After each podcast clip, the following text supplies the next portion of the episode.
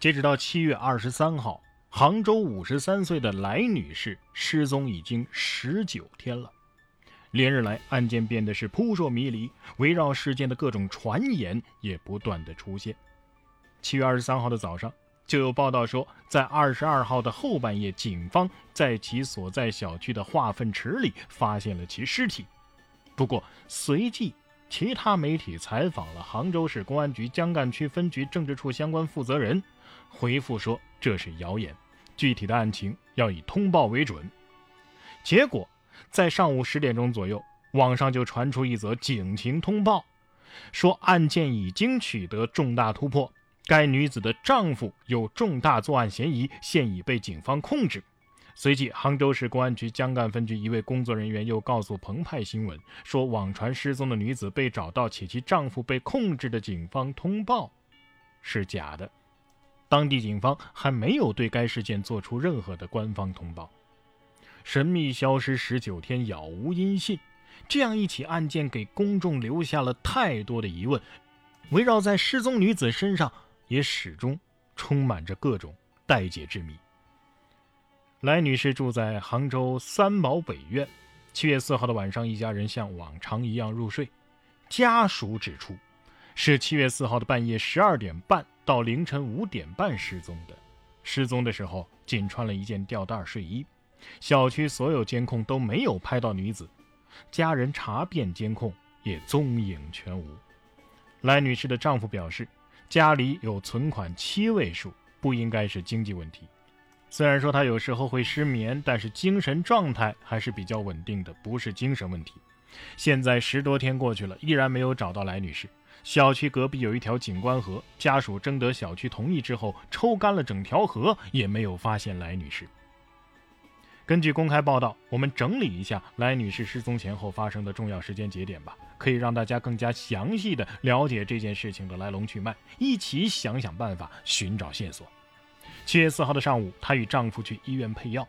来女士的丈夫许先生介绍说呀，七月四号，也就是周六的上午，夫妻俩去过一趟杭州市红十字会医院。许先生去拔牙，来女士呢，则是去配自己高血压的药。她每两个月就会去配一次药。中午回到家吃饭，许先生做的饭，来女士则是洗衣服、看女儿。七月四号的下午。是来女士最后一次出现在监控当中。当天下午，许先生赶去监工正在装修的新房。下午四点多钟，来女士带着小女儿到庆春银泰去买书。因为来女士丈夫的公司发了蛋糕券，所以当天他们去买了蛋糕。他们从外面回来，搭乘电梯的时候，在监控里留下了来女士的最后画面。从当天傍晚五点零三分监控来看，两个人在电梯里面还是有说有笑，并无异样。到了晚上七点钟，一家人在家里吃了晚餐和蛋糕，气氛也是比较融洽的。之后，两个人又辅导了孩子的作业，到晚上十点钟左右正常入睡。在许先生的叙述当中，来女士所有行为看上去都十分的正常，没有厌世，没有精神问题。可是到了七月五号的凌晨，来女士失踪了。根据许先生的叙述，七月五号零点三十分左右，他还起床上了洗手间。这个时候，他的妻子还躺在身边。到了凌晨五点半，床上就只剩他一人。虽然之前没有发生过这种情况，但是他却以为来女士应该是自己出去了，就没有在意。七月五号这一天是周日，许先生和来女士都不用上班。到了中午，来女士没有回家吃饭，也没有通知老公和女儿。到了傍晚，来女士依然没有回家吃晚饭，甚至深夜都没回家睡觉，而且联系不上。根据来女士家人所说，来女士所有东西都留在了家里，包括手机、钥匙，只穿了一件咖啡色吊带睡衣和一双黑色的鞋子，失踪了。七月六号的上午，来女士没有去上班。来女士之前是在杭州万象城对面的平安金融中心当保洁员。七月六号星期一，这天上午，来女士的工作单位打来电话，说她没有到岗上班。来女士的同事表示，来女士在单位的口碑可是很好的，同事们都非常喜欢她。七月六号下午，收到了来女士的快递，这是之前来女士网购的用于治疗睡眠不足的药物，是许先生收到的这份快递，这似乎说明他没有离开这个家的打算呢。许先生说，妻子的睡眠质量虽然不好，有时候会失眠，但是精神状态很好，也没有出现过梦游的现象。来女士的大女儿已经成年了，没有和他们住在一起。到了七月六号的傍晚，许先生打电话给来女士的大女儿询问，从大女儿那儿也没有得到消息。在此之后，一家人在七月六号的十九点左右前往杭州市公安局江干分局四季青派出所报了警。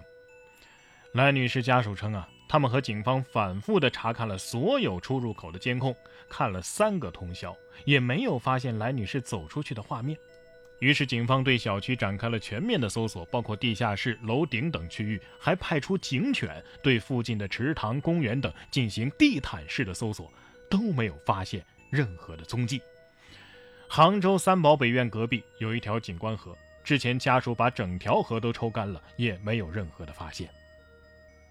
七月十七号，有记者去实地进行了采访，根据警方此前的排查和记者的实地采访，楼顶、电梯井。等可疑地点都已被排查，即使在监控相对较少的地下车库，如果特意规避的话，尽管拍不到全身，但是还是会拍到一双脚。照来女士侄子毛先生的说法，哪怕是贴着墙出来，脚肯定也会被拍到。他们看到七月五号凌晨三点四十二的时候，有一个拿着手机的男子出现在地下车库。但排除了来女士自己曾经在七月五号凌晨来到地库。来女士大女儿说呀，小区每一个应井、每一个电梯井，甚至顶楼的蓄水箱，都查看过了。甚至他们家整栋楼的住户，民警也都走访过了，还查看了有些住户的冰箱，甚至是保险柜。现在我们只有期待杭州公安。能有最新的消息发布，我们也会继续关注。